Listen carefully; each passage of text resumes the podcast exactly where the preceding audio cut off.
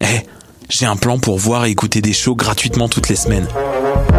Le studio, c'est le podcast live de choc.ca. Toutes les semaines, retrouvez le meilleur de l'alternative musicale québécoise pour une session live et une entrevue. Vous pourrez suivre l'émission tous les mardis à 17h30 en vidéo direct sur le Facebook de choc.ca et en audio sur le site internet de la station.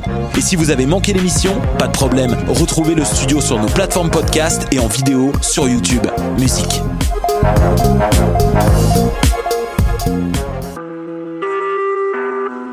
Vous écoutez Choc pour sortir des ondes.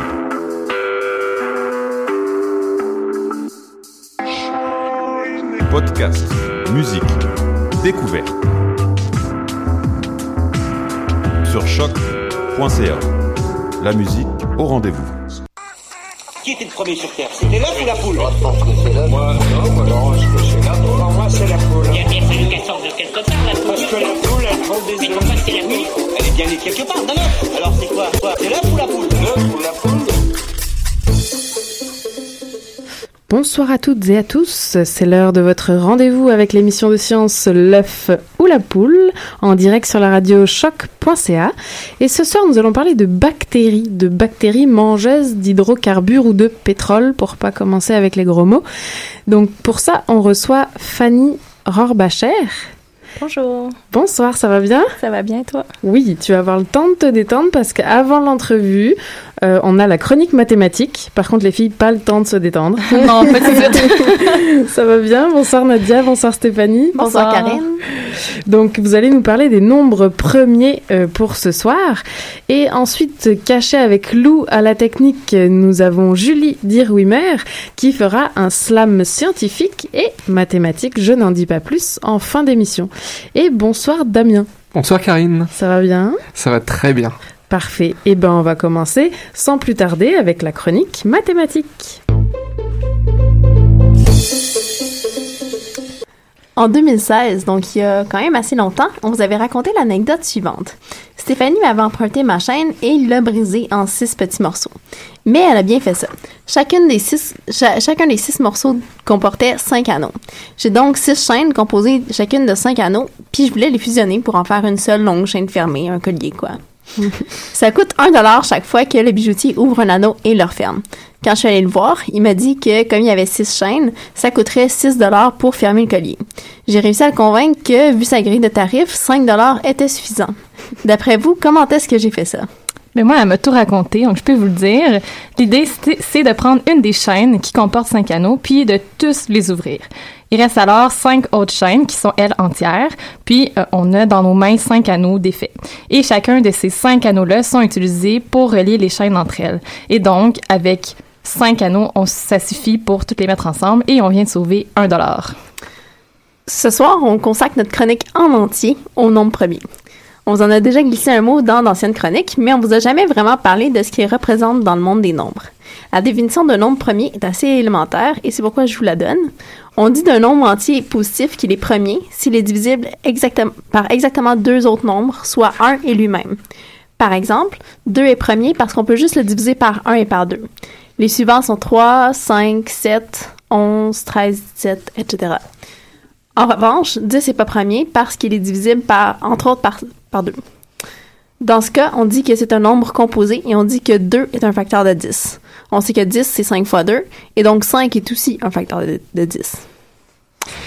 Alors il me semble qu'on entend bien souvent parler des propriétés des nombres premiers, mais pas souvent des propriétés des autres nombres. Pourquoi cela? Mais il y a une raison qui est assez simple à comprendre, c'est que euh, les nombres premiers, c'est un peu comme les blocs Lego du monde des nombres. Donc on s'explique, c'est qu'on peut exprimer n'importe quel nombre entier comme le produit de nombres premiers, et ça de façon unique. Et donc par exemple, si on reprend le nombre 10, ben, on peut l'exprimer comme on l'a vu, comme 10, euh, 2 fois 5, et 2 et 5 sont bien premiers.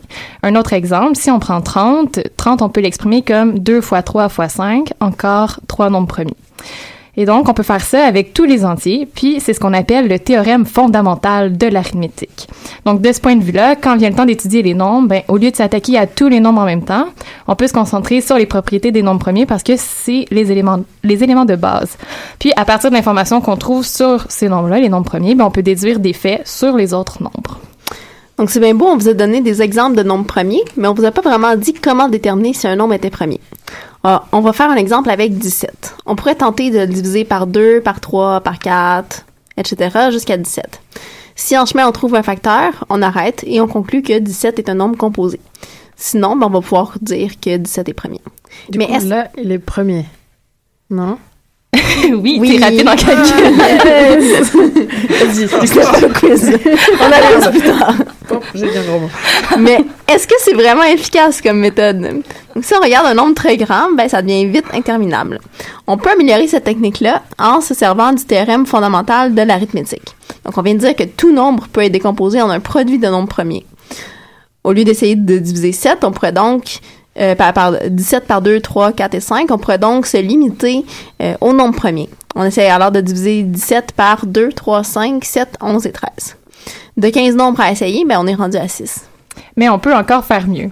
Donc là, les trucs ont, ont l'air faciles sur 17. Là. Karine était très rapide, mais on, on va voir plus tard. que- Ouais, bon, 3550, bon, je- je- Donc, qu'est-ce qu'on peut faire de mieux euh, à partir de la technique que Nadia vient de nous dire? Ben, au lieu de faire tous les nombres premiers plus petits ou égaux à 17, ben, on peut s'arrêter à un certain moment. Donc, pour faire ça, on va commencer par supposer que 17 peut s'exprimer comme le produit de deux nombres. Puis, le plus petit de ces deux nombres-là, on va l'appeler x pour pouvoir en parler. Donc, on va, on a nécessairement que x fois x doit être plus petit ou égal à 17. Parce que euh, ça, ça revient à dire que x, bon là, on va dire des termes un petit peu plus compliqués, mais x doit être plus petit ou égal à la racine carrée de 17. Donc, on applique ça, on applique ça. Dans le cas 17, la racine carrée euh, est plus petite que 5. Fait qu'on va, on va prendre 5.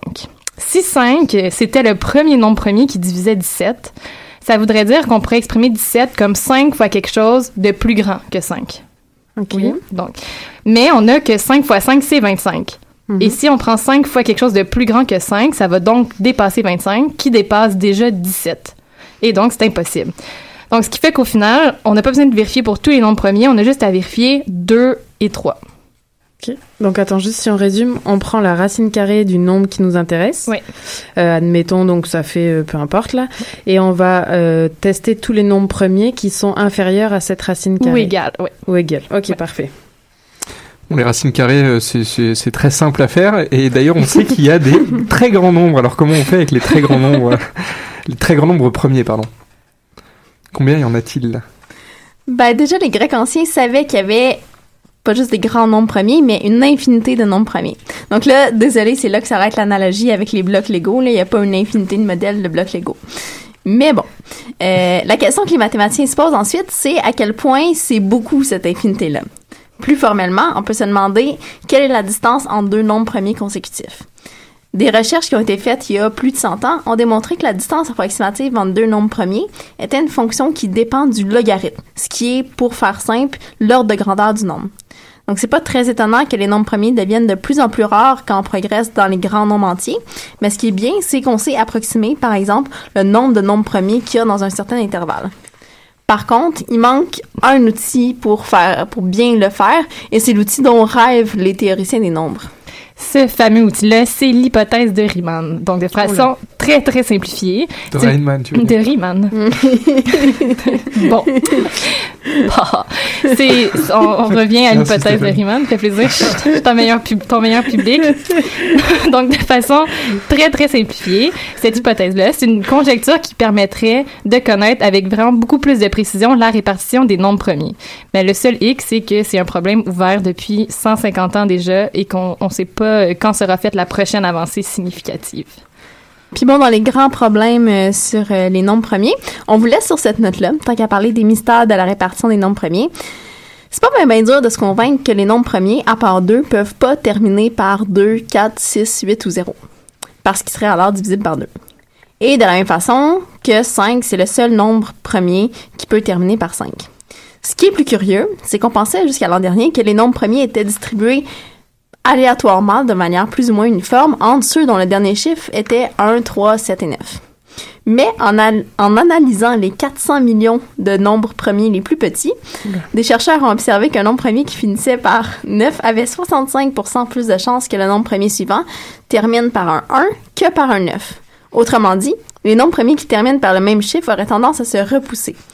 Mais tout cela découle juste d'observations sur 400 millions de nombres.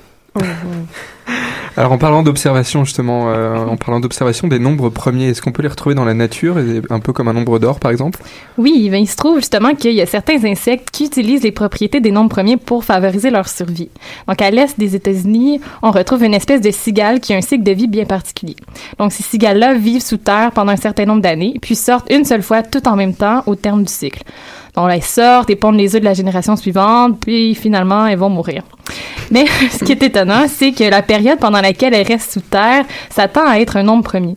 Donc il existe une espèce qui sort de terre à chaque 13 ans, puis une autre à chaque 17 ans. Deux nombres premiers. Mais comment ces insectes-là font-elles pour connaître les nombres premiers? En fait, on se doute bien que les insectes n'ont pas conscience des nombres premiers, mais que c'est plutôt une conséquence de l'évolution. Quel avantage ça a pour la, euh, pour la survie d'une espèce, un cycle de vie d'une durée de 13 ou 17 ans? Ben, en fait, ces cigales-là ont une chance très faible de sortir de terre en même temps qu'un prédateur si ce prédateur vit aussi selon un certain cycle. Donc, on va voir avec un exemple. On suppose qu'il y a des cigales qui ont plutôt un cycle de vie de 12 ans. Puis, on suppose aussi qu'un certain prédateur de ces cigales-là a, lui, un cycle de vie qui dure 2 ans. Si jamais les cigales et les prédateurs émergent de sous terre au même moment, ben on va savoir que toutes les prochaines fois, ils vont sortir au même moment aussi. Parce que 2 divise 12. Fait qu'à chaque fois, à chaque 12 ans, ben, les prédateurs vont aussi sortir, ce qui favorise pas trop la survie de nos cigales. Et c'est la même chose si les prédateurs sortaient à chaque 3 ans ou 4 ans ou 6 ans parce que ce sont tous des diviseurs de 12, le cycle des cigales. Et donc, c'est de là que vient euh, l'importance d'avoir un cycle de 13 ou 17 ans, un nombre premier. Ça fait en sorte qu'il y a beaucoup moins de chances d'avoir des prédateurs qui vont pouvoir nous attaquer parce que les seules chances, ça serait d'avoir un cycle de 1 an ou 17 ou 13, dépendamment de, de l'espèce. Wow. Et alors cette fois, pour euh, terminer, vous ne sortez pas une euh, petite euh, énigme, mais plutôt un devoir maison. Oula. Oui, en fait, Karine va beaucoup s'amuser parce qu'on veut déterminer si un nombre est premier. Euh, donc, c'est le moment du quiz, Karine. Est-ce que Interdiction de le faire 1423 pendant est un nombre premier? Donc, je vais répéter parce que 1423. Damien me coupait la parole.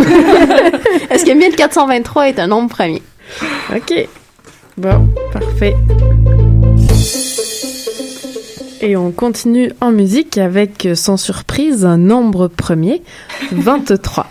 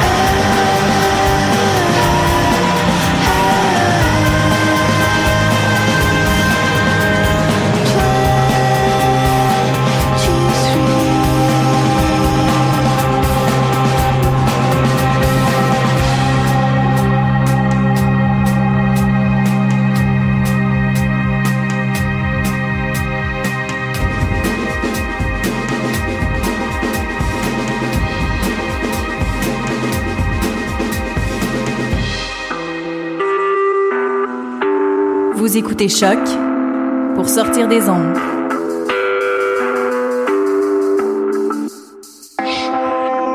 Podcast, musique, découverte. Sur choc.ca. Vous êtes toujours à l'écoute de l'œuf ou la poule sur choc.ca et on continue cette fois une entrevue à propos des bactéries, n'importe lesquelles, des bactéries mangeuses d'hydrocarbures. Alors, on reçoit Fanny Rohrbachet. Rebonsoir Fanny. Salut Karine. Donc, vous venez de... Alors, je vais dire vous, tu, tu verras, ça va changer au fur et à mesure de l'entrevue, c'est une habitude. Donc, on va commencer par vous, puis on verra. donc, vous venez de terminer votre maîtrise en sciences biologiques à l'IRBV, donc l'Institut de recherche en biologie végétale au Jardin botanique, Oui. sous la direction de Marc Saint-Arnaud. Alors, déjà, bravo. Parce que c'est voilà, c'est tout frais, hein, c'était la semaine passée, c'est ça? Oui, c'est ça. J'ai déposé mon mémoire il y a dix jours et j'ai passé ma soutenance vendredi dernier. Ah ben en effet, bravo. Merci. Soulagement. Ouais, c'est sûr. Et donc, vous travaillez aussi avec les Scientifines, dont nous avions déjà parlé euh, dans cette émission. Donc, c'est une association qui œuvre à valoriser la pratique des sciences par les filles, en l'occurrence dans le quartier de Pointe-Saint-Charles. Et donc, vous êtes fasciné par les bactéries et vous avez titré un article dans la revue des cycles supérieurs de l'UDEM, le DIR, les bactéries au secours de l'environnement. Oui. Et donc, vous travaillez sur ces bactéries, mais alors dans quel but? Dans le but de dépolluer des sols qui sont contaminés aux hydrocarbures. En fait, il y a, on connaît plutôt les marées noires en exemple de contamination aux hydrocarbures, mais il y a aussi les sols qui sont contaminés. Alors quand on parle d'hydrocarbures, pardon, je vais y on, on pense tout de suite au pétrole, mais est-ce qu'il y a d'autres exemples? Oui, il y a d'autres exemples. Il y a les paraffines aussi, et puis il y a certains gaz comme le méthane. En fait, si on repart de la base, les hydrocarbures, ce sont des molécules qui sont posées, composées de carbone et d'hydrogène. Donc euh, voilà, donc comme le méthane, c'est CH4, c'est bien un hydrocarbure aussi, et pourtant c'est un gaz. Donc on a des gaz, des liquides, ok. C'est ça. Et alors à Montréal, par exemple, vous en parlez d'ailleurs un peu dans votre dans votre article. Est-ce qu'on observe beaucoup de sites contaminés par euh, des hydrocarbures? Alors sur l'île de Montréal, les chiffres sont assez impressionnants puisqu'en superficie, les, les friches industrielles contaminées aux hydrocarbures représentent environ euh, un tiers de l'île, même plus d'un tiers de l'île de Montréal. Ah oui, parce que jusque dans les années, je pense 80, C'est ça, il y avait euh, plusieurs euh, usines pétrochimiques dont certaines ont déjà fermé, puis une fois qu'elles ont fermé, ben elles ont été démantelées et puis euh, ça reste des terrains qui sont contaminés. ok. Et un peu plus loin que Montréal, on, on se souvient de Le lac mégantique en C'est ça. 2013. On en avait parlé hein, déjà dans l'émission. euh, euh, 47 morts et le sol contaminé tout autour et en centre-ville de donc de lac mégantique. Et euh, je me retourne vers mes vers mes petites fiches. Euh, D'après le bureau des statistiques euh, des transports du Canada en 2016, il y a quand même eu 87 accidents, 90 en 2015. Donc en gros presque deux fois par semaine. Mhm. Donc il y a des fuites de canalisation, des ruptures de canalisation. Donc c'est tout ça, c'est des c'est des terrains sur lesquels les bactéries pourraient intervenir. Oui, tout à fait. En fait, elles sont déjà présentes dans les sols contaminés. Elles sont capables de s'y adapter.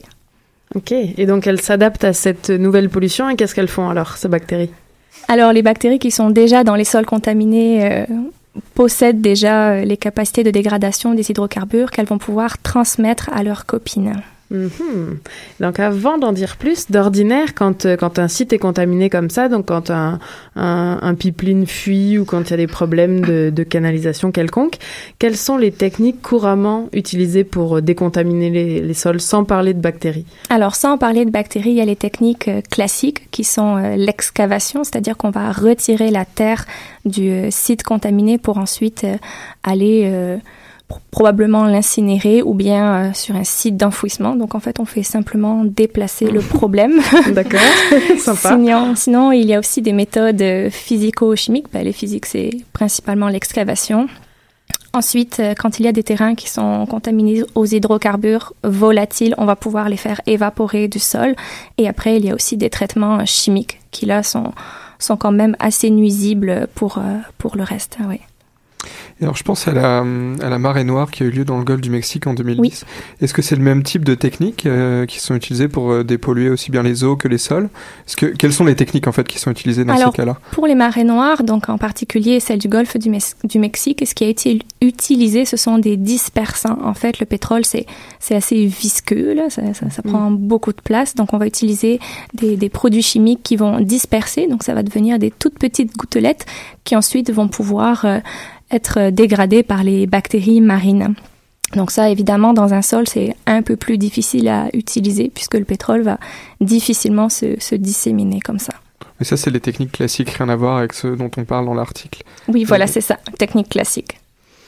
Et alors justement, euh, donc on a déjà évoqué un peu la, les bactéries, mais on avait reçu aussi euh, Mohamed Ijri de l'IRBV également, qui se proposait lui de décontaminer les sols avec des champignons. On en avait parlé. En utilisant les mycorhizes. C'est ça, exactement. Donc là, on parle de champignons, on parle de bactéries. Est-ce qu'il y a d'autres organismes vivants grâce auxquels on peut décontaminer un sol? Oui, en fait, euh, mon projet puis celui de Mohamed Ijri fait partie d'un plus gros projet de phytorémédiation. La phytorémédiation, c'est l'action de décontaminer des sols qui sont pollués avec des plantes.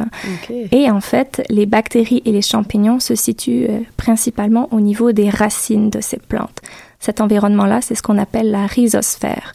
Et donc, l'action de dépolluer par les micro-organismes de la rhizosphère, c'est ce qu'on appelle la rhizoremédiation.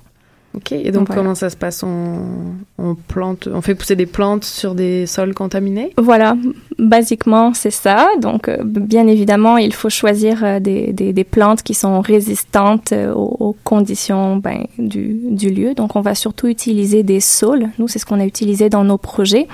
Mais il y a aussi les peupliers qui sont bien adaptés à ce genre de conditions-là, qui sont résistants, qui ont un, un grand système racinaire. Donc euh, ils sont bons là-dedans aussi. Ils vont venir en soutien des bactéries et, des, et donc des, des champignons, les mycorhizes, qui viennent aussi euh, bio-remédier ce sol. Oui, c'est ça. En fait, euh, c'est vraiment une, une symbiose. Ce qu'on appelle par symbiose, c'est c'est une association qui va se développer, une relation intime Mhm. entre la plante et ses micro-organismes. Donc, les micro-organismes, ce sont les champignons microscopiques et les bactéries. Et alors pourquoi utiliser la bioremédiation plus que les techniques traditionnelles? Alors, les techniques traditionnelles, elles coûtent déjà euh, très cher et puis euh, elles sont assez invasives. Et puis, on peut pas toujours euh, utiliser des grosses machines dans, dans des lieux qui sont assez étroits. Et donc, on va surtout, on, on- on va, pour remédier à ça, utiliser les plantes. Voilà, les plantes et les bactéries. Donc c'est ça, c'est plus économique. Voilà, c'est plus économique, mais l'inconvénient, c'est que c'est assez long. C'est sûr que quand on vient avec euh, des grosses pelleteuses pour euh, excaver du sol, là, ça prend moins de temps, mais c'est plus cher. Mais on fait simplement déplacer le problème. Ouais. Ben, on va rentrer en détail dans ces techniques de, remédia- de bio-remédiation après une petite pause musicale. Ok, on se quitte. Je pourrais te dire de peu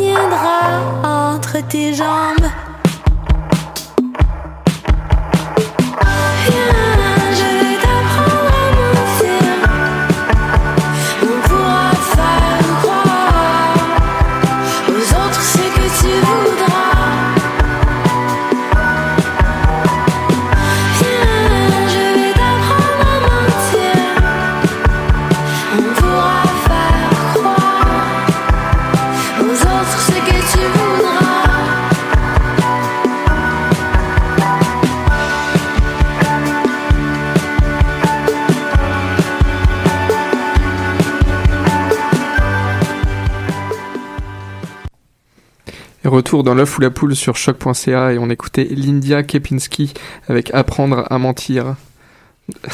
J'ai pas très bien prononcé, c'est ça Nadia, ça te fait rire Je sais pas le dire, mais ouais. Lydia Kipinski. Oui, voilà, c'est ça. Lydia Kepinski. bien sûr, bien sûr. Bon, continuons. Revenons à nos bactéries mangeuses d'hydrocarbures, puisque c'est le, le sujet de ce soir.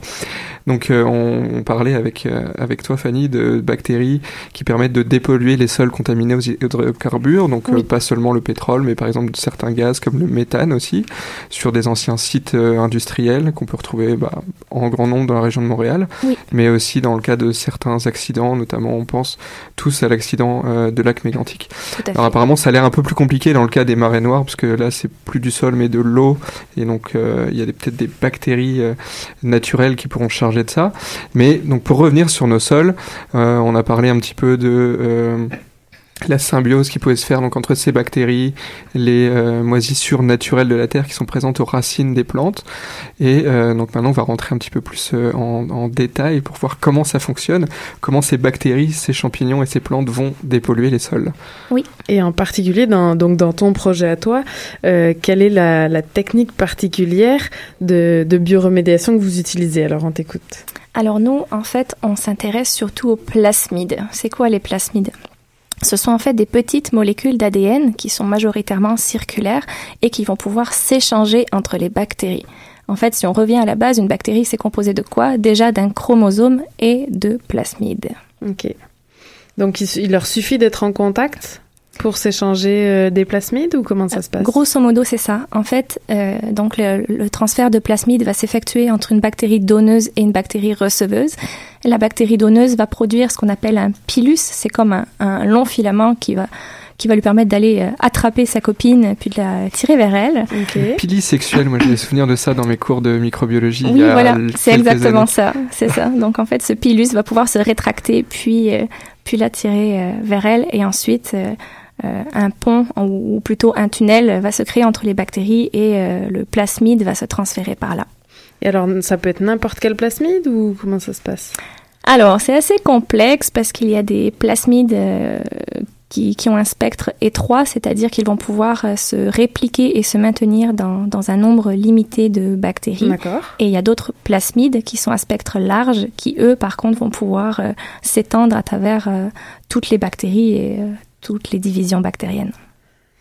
Alors ces, ces petits plasmides, donc ces petits morceaux d'ADN qui permettent aux bactéries de, de digérer les hydrocarbures, est-ce qu'ils sont naturellement présents dans les bactéries ou est-ce que c'est complètement euh, créé en laboratoire, euh, inventé par l'homme? Non, ils sont déjà présents, mais euh, on peut les manipuler de manière à, à arranger euh, la biorémédiation. Alors, c'est-à-dire?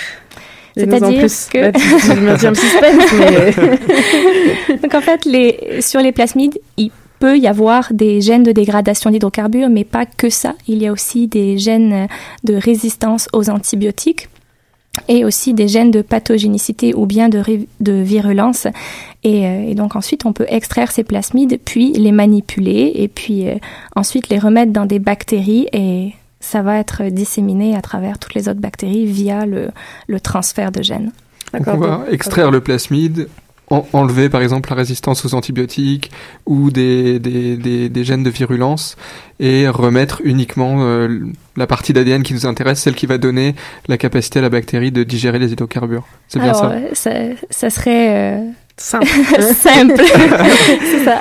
Donc, Dans le meilleur des mondes. dans le meilleur des mondes, c'est ça qu'on pourrait faire. Mais malheureusement, on peut pas non plus contrôler tout ce qu'il y a sur les plasmides. Donc, c'est en pratique beaucoup plus compliqué. On peut aussi créer des plasmides directement euh, en laboratoire. On n'est pas obligé d'en extraire pour, euh, pour créer ça. Donc vous créez des plasmides avec la capacité de qui conféreront à la bactérie la capacité de manger des hydrocarbures. C'est ça. Et donc en laboratoire, vous créez ce, ce groupe de bactéries finalement avec ce plasmide à l'intérieur, donc des bactéries transgéniques, on peut le dire. On pourrait dire ça. Enfin, moi, je les crée pas. C'est ça, c'est des autres laboratoires qui font ça. J'étudie tout ce qu'il y a autour, là, mais. Donc là, on a des, des bactéries avec cette, cette capacité en plus que naturellement, on le disait, euh, admettons, on est dans le golfe du Mexique, dans l'eau. Là, il y a des bactéries qui ont cette capacité naturelle, entre guillemets, à dégrader euh, le- les hydrocarbures. Ils s'en servent de source pour le carbone. Ça leur permet de d'avoir plus d'énergie aussi, d'énergie. oui, c'est pour ça. leur croissance. Ok. Et donc là, alors le but, c'est quoi? Sachant que de façon indigène sur place, ces bactéries sont capables de ça. Vous, vous êtes capable de créer donc des bactéries. Tu le disais pas forcément vous, Mhm. mais d'autres laboratoires. Euh, alors qu'est-ce qui se passe une fois qu'on a ces bactéries-là avec cette euh, capacité euh, Ben, les bactéries indigènes, déjà, même si elles sont capables de dégrader le pétrole, ça se fait très très lentement. Ça peut durer plusieurs années. Donc, euh, via le transfert de gènes et les plasmides, on, on vise surtout à accélérer cette biorémédiation. Alors, il n'y a pas que cette technique-là mhm. pour accélérer la biorémédiation. Il y a aussi euh, le fait de les stimuler, c'est-à-dire qu'on va ajouter des nutriments pour leur croissance, donc ça, ça va booster euh, leur activité. Mais euh, c'est- c'est pas toujours évident parce qu'on ne sait pas forcément quels nutriments euh, elles vont avoir besoin à ce moment-là. Ça, c'est pour les bactéries indigènes sur place. Oui. Une des techniques, ajouter des Oui. nutriments. Ok. D'ailleurs, euh, donc cet échange de plasmides entre bactéries, ça me fait penser un petit peu aux résistances aux antibiotiques. C'est ce qui se passe. Oui, euh, tout à fait. euh, malheureusement, des fois à l'hôpital, des bactéries Oui. résistantes vont transmettre leur résistance à d'autres bactéries. Oui. Euh, donc là, l'idée, ça serait de, de transmettre cette capacité à digérer les, les hydrocarbures aux autres bactéries alentour. Tout mais est-ce qu'on pourrait aussi imaginer, une question naïve, hein, mais est-ce qu'on pourrait utiliser, comme, comme on imagine la médecine à la carte, est-ce qu'on pourrait utiliser la biorémédiation à la carte et vraiment créer des bactéries qui soient euh, idéales pour le sol pollué face auquel on se trouve Soit spécifique du Oui. contaminant. Ça dans l'idéal, euh, ça serait proche de ouais. Montréal, un, so- un sol Ouais. plus loin qui va être forcément différent. Oui. Donc en leur introduisant des plasmides, c'est ça qui pourrait... En leur introduisant des plasmides, après, il faut quand même faire attention parce que comme on peut pas non plus tout gérer ce qu'il y a sur les plasmides, ça se peut qu'on introduise dans un sol des bactéries, par exemple, qui peuvent être pathogènes. Donc, euh, l'idéal, ça serait de créer une bactérie kamikaze, c'est-à-dire qui possède à la fois des gènes de dégradation des hydrocarbures et des gènes de suicide cellulaire. Comme ça, une fois qu'elle a transféré ses capacités de dégradation, euh, elle, euh, Elle s'autodétruit. voilà, elle s'autodétruit. Mais ça, c'est vraiment euh, dans le meilleur des mondes. là, les, les laboratoires euh, travaillent dessus. Et donc, euh, alors je reprends les, les bactéries in- indigènes. Là, on est dans l'eau toujours. Donc, on a nos bactéries indigènes. Une première façon, c'est d'ajouter donc des nutriments. On les ça. booste, elles sont C'est ça, capables pour les de. stimuler. Tout à fait. Et donc, l'autre euh, possibilité, c'est ce que vous décrivez dans l'article, c'est d'aller ajouter les bactéries créées en laboratoire, Oui. qui vont donc leur transmettre cette capacité à détruire euh, les ça. hydrocarbures. C'est exactement ça. Puis, il y a aussi encore autre chose. Là. En fait, plein, plein d'autres choses. Il y a, comme on en discutait tout à l'heure, avec la phytorémédiation, donc avec euh, la plante, qui, elle, via, son, via l'exudation racinaire, c'est-à-dire que par ses racines, elle va relarguer plein de composants. Et donc, euh, ces composants-là vont, vont eux aussi stimuler euh, la, la biodégradation des hydrocarbures via les bactéries. Oui, d'ailleurs, comment ça se passe tout le, tout le petit monde autour, les, les mycorhizes, les, les, racines, les bactéries? Est-ce qu'il y a aussi des transferts de, de gènes entre, euh, donc les, les, pour dire euh, euh, simplement entre les champignons et les bactéries? Entre les champignons et les bactéries, je sais pas vraiment, mais entre les plantes et les bactéries, il me semble que oui. Et même nous, les humains, on, a acquis des, des gènes des bactéries. Donc il y a quand même des gènes, qui, des transferts qui se font pas juste entre les bactéries. C'est sûr, ça prend du temps, mais visiblement, ça se fait. Alors, est-ce qu'on peut imaginer une industrie qui, euh, qui va fonctionner avec de la bioremédiation, aller sur place, puis venir implanter des nouvelles bactéries exogènes Ou comment, concrètement, comment ça peut s'imaginer? Oula, bonne question. Donc, Scientifiquement, on sait que c'est probable. Je veux dire, est-ce que là, c'en est qu'à l'échelle des tests ou où, où on se place Alors, il y a déjà quand même beaucoup de choses qui ont, qui ont été faites là au niveau du transfert de plasmides, c'est-à-dire euh, induire ce transfert de, de, de plasmides entre les bactéries. Donc ça, Mhm. euh, Ça, c'est validé. ça commence à être validé. D'accord. Tu restes prudente. Voilà, je reste prudente. je veux pas embêter mes, co- mes collègues. Et puis après, c'est sûr que tout ce qui est gène de suicide cellulaire, ça, c'est c'est encore en, en- en projet, mais euh, c'est sur la bonne voie, on va dire. Alors tu nous disais quand même la limite de cette méthode, c'est qu'elle est, euh, elle se fait sur, la, sur le long terme. C'est ça. Il va falloir planter, euh, il va falloir planter, il va falloir aller ensemencer avec des champignons et des bactéries. Voilà. Il va falloir aller sur place. Mm. Donc, est-ce qu'on peut imaginer qu'on entoure le pipeline, euh, tous les pipelines canadiens de, de plantes et de... Ou le mieux, c'est peut-être de pas avoir de pipeline. Tout, tout simplement. Oh, la question suspense Donc, euh, sur ce, j'ai une autre question. Euh, Si on vous suit, au... admettons, on te suit au quotidien au laboratoire, une journée type, ça ressemble à quoi? Une journée où tu as des expériences, bien sûr. Ça ressemble à quoi? Alors, j'ai très très peu d'expérience en fait. Ma maîtrise a été euh, surtout réalisée euh, sur ordinateur. Ok. Donc, euh, Et alors, ça c'est moins passionnant, ça fait moins rêver, mais c'est tout aussi important. Et tu faisais quoi donc sur l'ordinateur? Alors moi, en fait, c'était d'étudier les gènes qui étaient portés par les plasmides parce que la diversité de ces gènes-là est pas encore très très bien connue. Donc euh, moi, j'ai regardé ce qu'il y avait sur les plasmides et qu'est-ce qui était échangé entre les bactéries.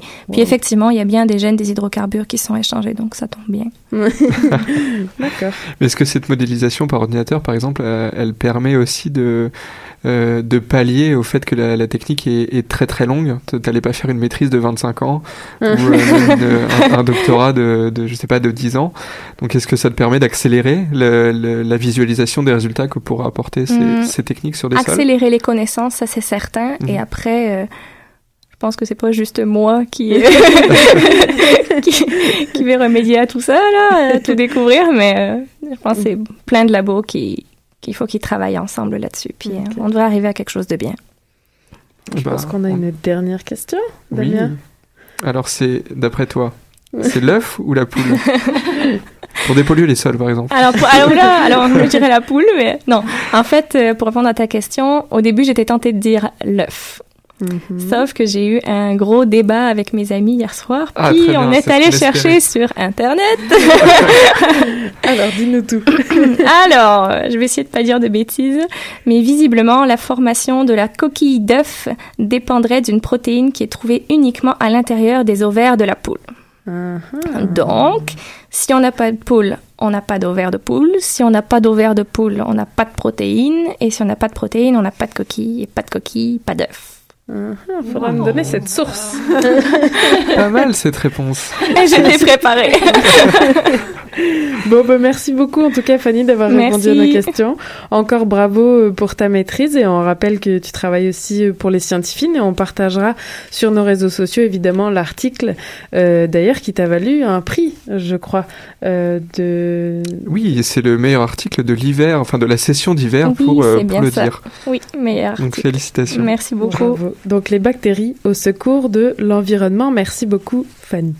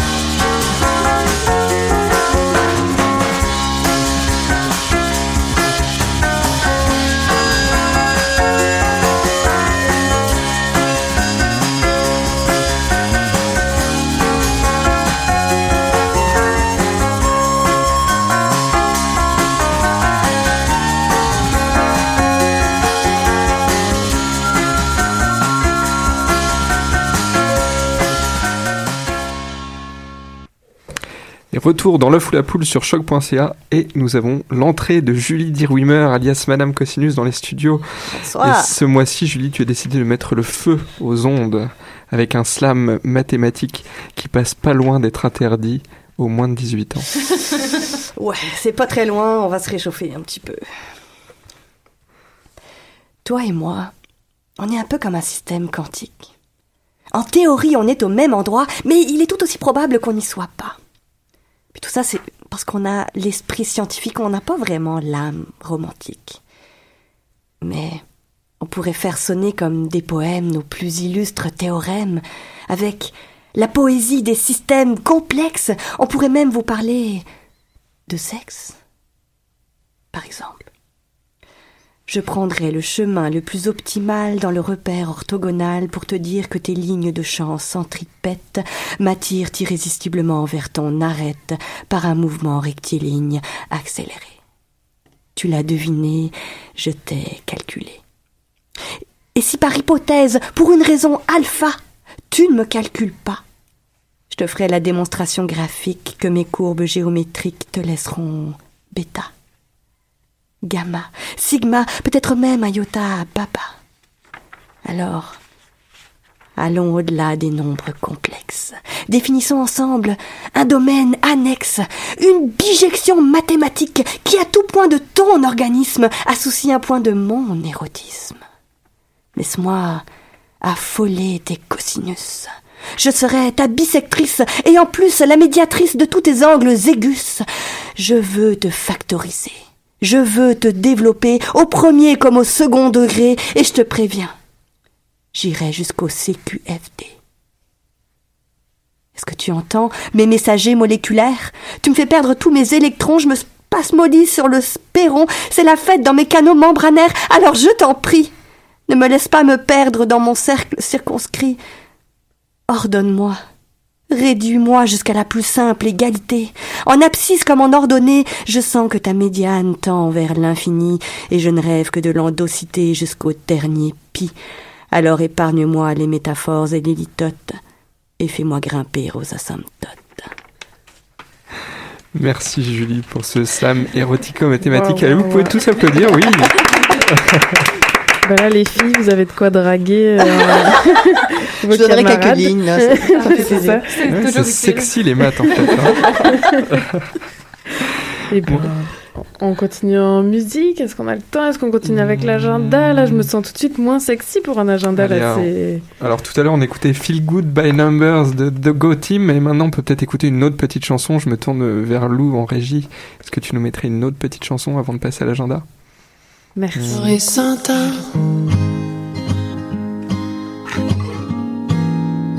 Toi peu moins. Je m'allongerai au chaud. Dans le creux de tes cernes. Comme un retour au berceau comme pour mon dernier repos.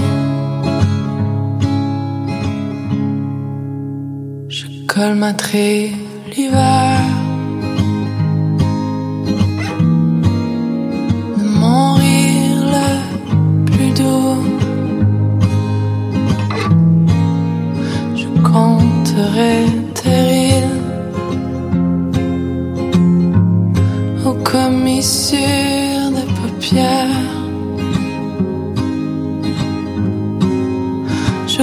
relirai tes rides, autant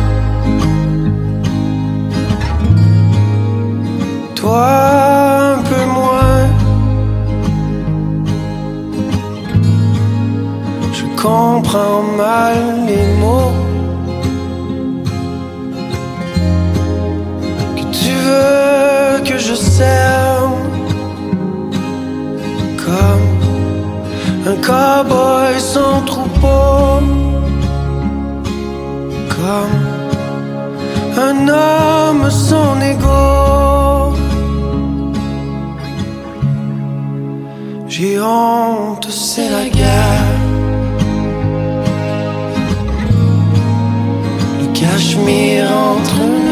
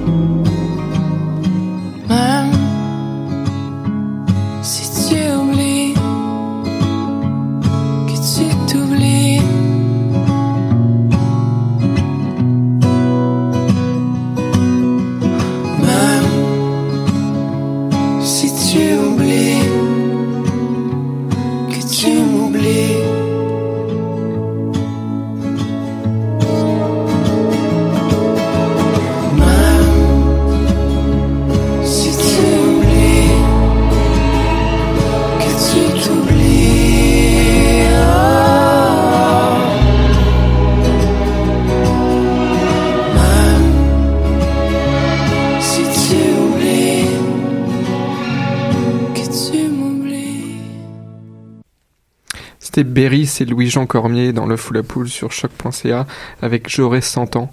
Et en parlant de personnes âgées, Karine, on c'est l'heure de ton pas. agenda. Tout à fait, tout à fait, Damien. Euh, mais c'était pas un agenda pour euh, personnes âgées, quoique ça fait un peu pour tout le monde. Donc oui, on- bah, c'est ça, de 7 à 77 ans. Tout à fait. Oh, c'est beau, Damien. Donc, euh, on commence demain. euh, C'est demain, le 24 janvier à 18h. Pour ceux que ça intéresse, c'est l'anniversaire de mon père. Voilà, tout le monde est content. Mais à part ça, le 24 janvier, donc une projection au cœur des sciences de l'UCAM du documentaire Cholestérol, le grand bluff, suivi d'une discussion avec le cardiologue Dr Martin Junot. Donc à 18h demain au cœur des sciences de l'UCAM. On continue le 26 janvier, cette fois euh, dans Hochelaga à 19h à la Maison de la Culture Maisonneuve par un cabaret scientifique euh, sur les oiseaux migrateurs. Donc l'idée c'est d'envisager les impacts des changements climatiques sur l'écosystème boréal. On continue le mercredi 1er février. Donc cette fois, ça sera euh, à l'auditoire. Donc c'est dans un bar sur Saint-Laurent. C'est une discussion autour des dix dernières années de recherche sur le cannabis. Damien, peut-être qu'il serait temps de t'en informer. Ah non, non, je, je consomme, je ne... donc c'est euh, 10 ans, 10 points. Donc c'est euh, un type de 5 à 7 organisé par euh, l'ACS, en l'occurrence euh, ni pas du tout à 5 heures, mais donc c'est sur les 10 dernières années de recherche sur le cannabis avec Laurence Darcy qui forme les intervenants psychosociaux aux meilleures pratiques en dépendance. Je continue avec deux derniers événements, toujours le mercredi 1er février, le lancement de la saison d'hiver 2016 de l'UPOP. Donc un événement euh, gratuit pour annoncer le programme de leur nouvelle saison. Et enfin, le jeudi 2 février à 18h30, c'est la soirée cinéma à la Maison du Développement Durable avec cette fois la projection du documentaire de l'acteur Leonardo DiCaprio en français nommé Avant le déluge et suivi d'une discussion avec des experts de la fondation David Suzuki. Alors là, on va parler d'huile de palme surtout. Voilà, Damien, pour l'agenda de ces prochaines Merci, semaines. Karine. Mais de rien. Eh bien, il nous reste donc à remercier notre invité d'aujourd'hui, Fanny Rohrbacher. Merci d'être venue chez nous. Merci à vous. D'avoir répondu à nos questions sur les bactéries mangeuses d'hydrocarbures. Merci à nos chroniqueuses, nos chroniqueuses de ce soir. J'ai failli y arriver, j'ai failli y arriver. Donc Stéphanie, Nadia et Julie, merci à vous. Merci à Lou, à la technique. Et merci, euh, merci encore une fois à Stéphanie et Nadia pour la programmation musicale de ce soir. Merci à Karine d'être à mes côtés. Bon anniversaire à Papa Mona. je lui dirais. Enfin, Et il nous écoute, je pense. Eh ben, on espère qu'il nous écoute. Notre premier fan. Et on se retrouve la semaine prochaine. Oui, merci Damien. On continue en musique. À la semaine prochaine, tout le monde. Qui était le premier sur Terre? C'était l'œuf ou la poule? Moi, je pense que c'est l'œuf. Moi, non, moi, j'arrange que c'est la poule. Pour moi, c'est la poule. Il y a bien fallu qu'elle sorte de quelque part, la poule. Parce que la poule, elle prend des Mais œufs. pourquoi c'est la nuit bien quelque part d'un œuf. Alors c'est quoi? C'est l'œuf ou la poule? L'œuf ou la poule